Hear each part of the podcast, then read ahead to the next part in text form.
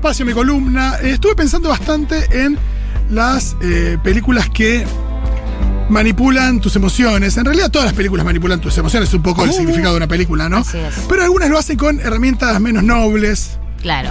menos válidas, menos legítimas. Algunas se manosean las emociones. Exacto, qué bien usado el término, sí. Sí. Em, Sí. La Sí. manipulación emocional, bueno, de la mano del cine va siempre, el cine es un poco eso, pero hay veces que em, las herramientas son muy burdas, a veces los, logran los mismos efectos, pero está bueno también distinguir esas películas que al final lo que hacen es apelar a un golpe bajo y ya un golpe de efecto, y hay otras que digo, buscan, tienen otras herramientas, otros recursos, y lo hacen y apelan a tus emociones, pero sin subestimarte, sin subestimar el tema que tratan y demás. Y quiero tratar de entender Sí. Diferenciar, discriminar. diseccionar un poquito esto y entender, bueno, cuáles son esos elementos que hacen que una película pueda ser más o menos manipulativa, manipuladora, eh, que tenga más o menos golpes bajos. ¿Dónde, dónde está la diferencia? Porque en el argumento probablemente no, porque yo te digo, hay películas que cuentan argumentos donde, no sé, eh, o sea, un niño que está atravesando un cáncer, de por sí ya parece algo. Pero bueno, depende de cómo te cuento eso, de qué manera Y sí. Uso todos los recursos para narrar esa historia, te puedo estar tratando de manipular para buscar ahí un, un llanto fácil. Porque si no caemos en, en- en los tabúes. Exacto. ¿No? O puedo tratar de reflejar algo que sucede en el mundo con altura, con respeto, con eh, sobriedad si es que lo requiere. Eh, y bueno, y para tomar, por ahí también lograr el efecto que uno quiere lograr, que por ahí es, no sé, concientizar o simplemente mostrar y opinar acerca de algo que pasa en el mundo, pero eh, apelando a algunas armas más nobles, ¿no? Eh, la película que me hizo pensar mucho en esto es una película que gambetea los golpes bajos. Eh, la recomendé hoy a la mañana en Ahora Dice, se llama Coda Ah, sí, lo escuché. está en el sistema Prime Video. Prime Video cada tanto tira alguna cosa interesante, en general no, pero Lo que no me está gusta nada es visualmente la plataforma de No, es muy fea de navegar. Eso es tan fea. Es verdad. Tiene un Fea. elemento igual que está bueno, ¿viste? Cuando cortás, pones pausa en una escena, te aparece como la información de IMDB de los actores que están, la música que está sonando. Es muy poco fito eso igual. Es muy poco. Sí.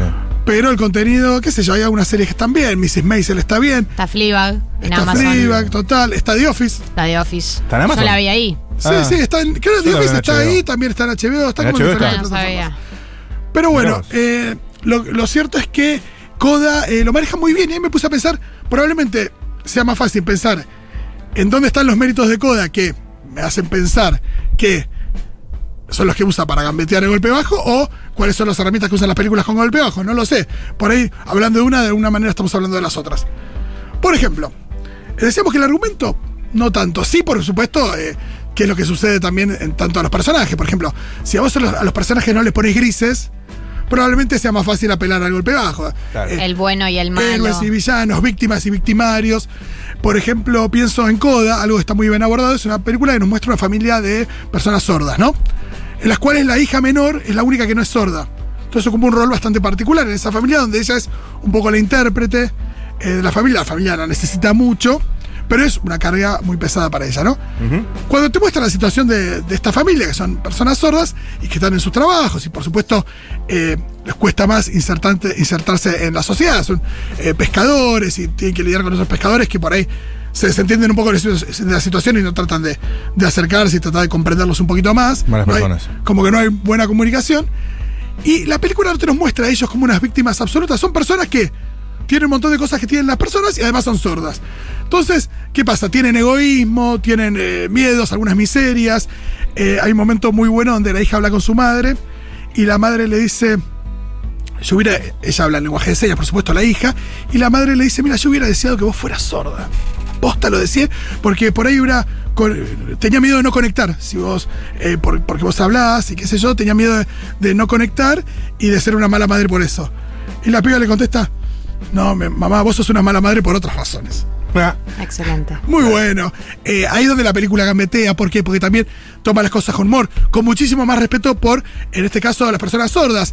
Eh, una cosa que denota respeto es qué tipo de actores elegís para esos papeles. Durante muchos y muchos años, si no décadas, eh, la, can- la opción más fácil que tenías para ganar el Oscar era interpretar una persona con discapacidad, hacer el chiste de la película Tropic Thunder de Ben Stiller, la idea del full retard, Sí. que si vos vas al discapacitado 100% eh, no ganás, pero sí. Si haces una persona que tiene una discapacidad, pero no tan, no tan importante, eh, sí. Never go en- full retard, que le Exacto. dicen. ¿En cuál? ¿En cuál hacen ese niño? En Tropic Thunder. eh, Una película me hizo ver María por ese diálogo. Sí, es buenísima. Porque, por ejemplo, Forrest Gump eh, es un ejemplo. y, no sé, había varias, ¿no? Eh, Mi pie izquierdo y muchas de actores que ganaron el Oscar interpretando a personas con discapacidad. Eh, bueno, ¿por qué no? Si hay actores que tienen esas discapacidades, ¿por qué no? eh, tengan un espacio para representar. ellos, claro. Sobre todo películas que quieren tratar el tema. Y en Coda, por ejemplo, tenés a la familia, que son personas sordas, tenés a actores sordos interpretando a los personajes, lo que hace ya también que haya. eh, todo eso deriva, por supuesto, con un guion más pensado, con eh, esa consideración, hace que todo no, no pase a ser una mirada paternalista, más Claro. burda, eh, que quizás eh, tenga una mirada como desde un lugar superior, un lugar diferente, sino es una mirada mucho más empática la que se ve en esta película. Y ahí es donde está también esta cuestión. ¿no? Las películas muchas veces que tocan estos temas no son para nada empáticas, quieren mostrar algo eh, y apelar a, a las emociones, al llanto del espectador, pero Es una mierda. Un- Una de, las, una de las cosas que estaba pensando recién cuando hablabas sobre el tema de la trama, ¿no? Que, mm, digo, hay películas que pueden tener como trama eh, principal, no sé, un, un niño en sus etapas finales antes de morir de alguna enfermedad terminal y no ser necesariamente tan golpe bajo como hay otras películas que por ahí tienen una, una premisa más light, pero se, re- se torna en golpe bajo. también. Eh, pensaba que por ahí la diferencia es cuando, ponele, si yo eligiera de escenario un niño con una enfermedad terminal, por ahí usas ese, ese escenario para hablar de otra cosa. Como creo que ahí hay una diferencia. Cuando no estás, o sea, el escenario por, es, por ahí la enfermedad terminal, pero la película trata de otra cosa. Es Sí, solamente eso como y el, otras ba- el cosas background. también. Claro, o eso y otras cosas, o a ver qué quieres Lo mismo mostrar con, de eso. con la, con la pobreza, para mí mu- pasa mucho también. No sé, pienso en. Florida Project. Sí, Eh, como son película. películas, es una excelente película. Películas que por ahí lo usan de escenario y es algo que atraviesa la película, pero no es el tema principal ni el único de la película. Es que es muy bajo también, tipo un discapacitado o un pobre en una situación, eh, mostrarlo como totalmente pasivo y víctima. Sí, y qué pasa con las elecciones también estéticas ahí? ¿Qué pasa si lo, si lo filmás como si fuera una publicidad? O si haces una aproximación eh, con, no sé, con cámara en mano, con más grano, con una imagen menos, menos eh, pristina. Digo, eso se habla mucho de las películas que muestran eh, la violencia o que muestran situaciones en, en barrios populares o en villas. Se habló mucho en su momento de Ciudad de Dios, de Ciudad de Dios ¿no? Cuando vos cargas de una, de una cosa estética a una película que está supuestamente reflejando una realidad, eh, podés llegar a tener un problema, ¿no? Eh, depende, ¿no? También depende cuáles son esas elecciones y qué es lo que quieres mirar. Se habla mucho de películas como La vida es bella, también películas que Sí. eh, mucha gente odia, mucha gente ama, pero que también tienen ahí un riesgo donde decís, bueno, se puede hacer humor con el holocausto. Pasó con Jojo Rabbit. Un peliculón. ¿A ¿Vos qué te pasó con Jojo Rabbit? ¿Te gustó? encanta. Mirá, yo por ejemplo, Parece- eh, ahí eh, La vida es bella no me gustó y Jojo Rabbit me pasó que no terminé de encontrarle la vuelta a, a lo que me transmitía. No sé, es como sentí que el recurso estaba bien. A mí me parece una película muy hermosa. Eh, me gusta todo el, el camino del niño. O sea, obvi- obviamente es una película que para mí está como, como si fuera, estuviera apuntada para niños, pero no. Eh, y no sé, hay algo hermoso como el trayecto que hace el niño y me parece muy graciosa la parodia de Hitler también. Sí, me parece que cuando apela, como apela a la, a la sátira, a la parodia, ya en ese sentido, bueno, ahí hay una elección que de alguna manera la, la exime del golpe bajo. Es que yo estaba pensando justamente Sí, sí, en yo- eso. Yo, yo a, mí no me pensaba. convenció, pero no, por, no- pero no porque sienta que tiene golpe bajo, porque no los tiene. Es que la diferencia es que se puede tratar eh, una película con escenario Segunda Guerra Mundial y que, y que- y que no sea una película de golpes bajos. Y que igual tiene algo obviamente emotivo y Sí, tiene algo contra bueno. afectivo, pero eh, viste cua- eh, la manera en la que retratan las malas noticias en esa película, como por ejemplo la, spoiler alert, eh, la muerte de la madre. Sí, uf. eh, no están media hora dándole máquina con eso. Es una escena Es una que la escena entendiste, rápida, la entendiste la entendiste otra el mensaje cosa. y siguió. ¿viste? Totalmente, es verdad que ese es un recurso que no hay un regodeo en esa escena. No. Totalmente. Bueno, después eh, hablamos de la sobriedad estética, hablamos también de una, de una, de una- un abordaje medio sincero, genuino. Después la música es fundamental. Totalmente. Si vos pensás en la película Hombres de Honor, Cuba Gooding Jr. es un hombre rana, un buzo, si digo es un buzo, pienso en el buzo del vecino de Quintín Palma en la heladera. El canguro. Pero- Un buzo. un buzo, eh, sí, también se dice buzo. Un buzo, claro, es Un verdad, es el mismo buzo, pero no digo buzo, se entiende. En el ejército de Estados Unidos, que tiene que demostrar en un juicio que puede caminar 12 pasos con una escafandra. Y esa escena, la música, cómo la tratan en esa escena, las imágenes de todos los que están ahí, es todo realmente eh, un nivel de golpe bajo, eh, manipulación emocional, eh, cosa burda, todo, todo está al servicio de que vos llores al punto de que la historia de esa persona, que creo que se llamaba Carl Brasher, un eh, afroamericano eh, que, que ingresó a la, a la Marina y tuvo ahí varias cuestiones, eh, creo que hasta la historia del propio tipo la cambiaron un poco para hacerla todavía más heroica, como que no les alcanzaba con el heroísmo del, del chabón y le pusieron unas- más. unos buenos condimentos.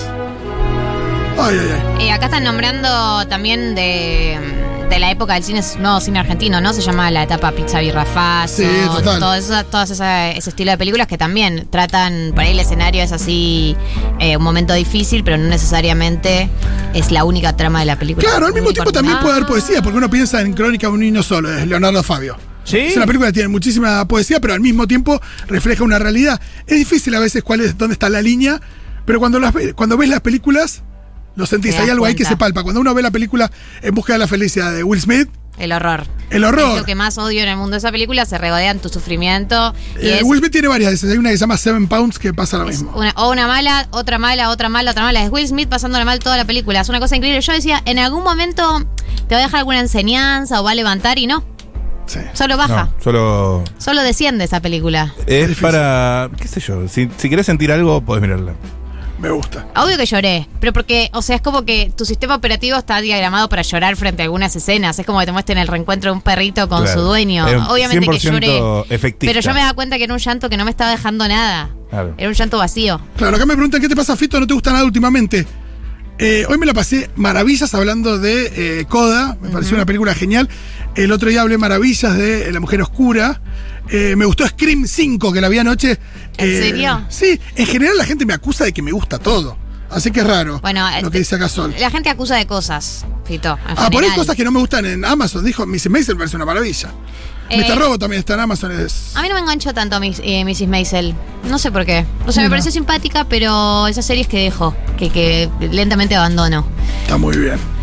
Eh, ¿Qué más tenemos? Manden sus mensajes, amigues. O si quieren, cuéntenos qué van a hacer este fin de semana, lo que sea. Eh, repetí vos tu chivo de hoy.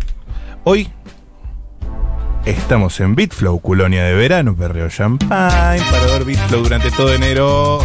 Sí, sí, sí, sí. toca. ¿Va a sonar este tema? Seguramente. 0800 Fina, La Queen Flow y Calle DJ. Esta medianoche en Bitflow, Córdoba pasando el puente. Eh, el bar de Tini y Elegant. Va a haber sorpresas. Dress code Maya. Arriba sí o sí, abajo si te incomoda, vemos. Es más para la apariencia, no es que vamos a poner una pelo pincho.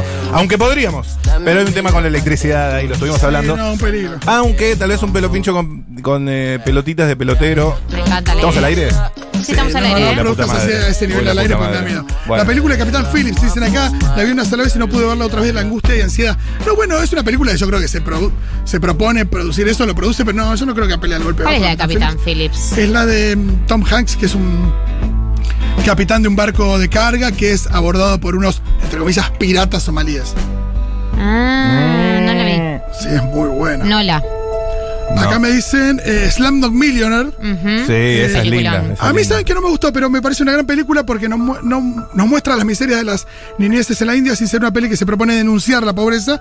En India en tono solemne, la trama va por otro lado, pero transcurre en un escenario muy áspero. A mí lo que me pasa es que yo creo que me gusta el cine de Danny Boyle, pero esa peli tiene una carga estética tan fuerte Mm. Claro. que sobre todo tiene que ver por supuesto también con la mirada de los pibes estos y demás, que hay una cosa muy de, de- de sueño. Pero me, me acuerdo que me chocó bastante, había una cosa medio pintoresquista, pero Sí, probablemente no, no, yo no, no sea correcto lo que digo, no, no estoy seguro. Pero me pasó que en su momento no me gustó, probablemente la vea y me gusta. ¿Sabes qué pasó en limpio de Sí. esta columna? Para ¿Qué? los estudiantes de cine que están tomando nota para el proyecto final. Me gusta. La gente de Eh, Yuna. La gente de Yuna, de la FUC. Bueno, ellos el proyecto es más bien hacer una película, pero para las clases. Y para la vida, ¿eh? Y para la vida, y para cualquier cosa que quieras comunicar. Me parece que el tono es todo, boludo. Qué lindo lo que decís, Matu. Sí, me parece muy bien. No, y el, y el respeto por lo que. y la empatía. Es que eso se ven, se ven en, el, en el tono. Totalmente, totalmente. Es como que es lo más difícil de encontrar también. Siempre, en cualquier eh, producto de, entre- de entretenimiento, de ficción, de lo- ni siquiera, del- de la vida, Fito. Estamos hablando de la vida. Me gusta. Me preguntan qué pasó con los Globos de Oro. Se entregaron el domingo pasado. Es verdad que no hice una cobertura muy eh, específica. Podríamos la semana que viene hacer una columnita sobre las eh, la temporada de premios, cómo viene, cómo sigue. Todavía no están las nominaciones al Oscar, pero podemos ir diciéndolo. También con fechas de estrenos algunas confirmadas y demás. Así que, ¿por qué no? El agente Topo. Película. Oh, Dios, película. maravilla. Fito, ¿no te gusta Nolan? Eh, sí, una de mis películas favoritas la dirigió Christopher Nolan. Fito, es- ¿Cuál? Batman el Caballero de la Noche. Espectacular. Después tiene otras cuatro que no me gustaron, película. pero bueno. Bueno, sos no muy sé. exigente, muy exigente. Y tampoco se está preocupando el señor Christopher Nolan, eh, que tiene un proyecto En este nuevo buenísimo. Le pica la oreja y no sabe por qué. Claro, porque a, no, hay- a Fito no le gusta. ¿Qué le importa a Nolan? Muchísimas gracias, amigues. Muchas gracias, Matu Rosu. Muchas gracias, Gala Moldavsky. Muchas gracias, Dieguito Vallejos en la operación.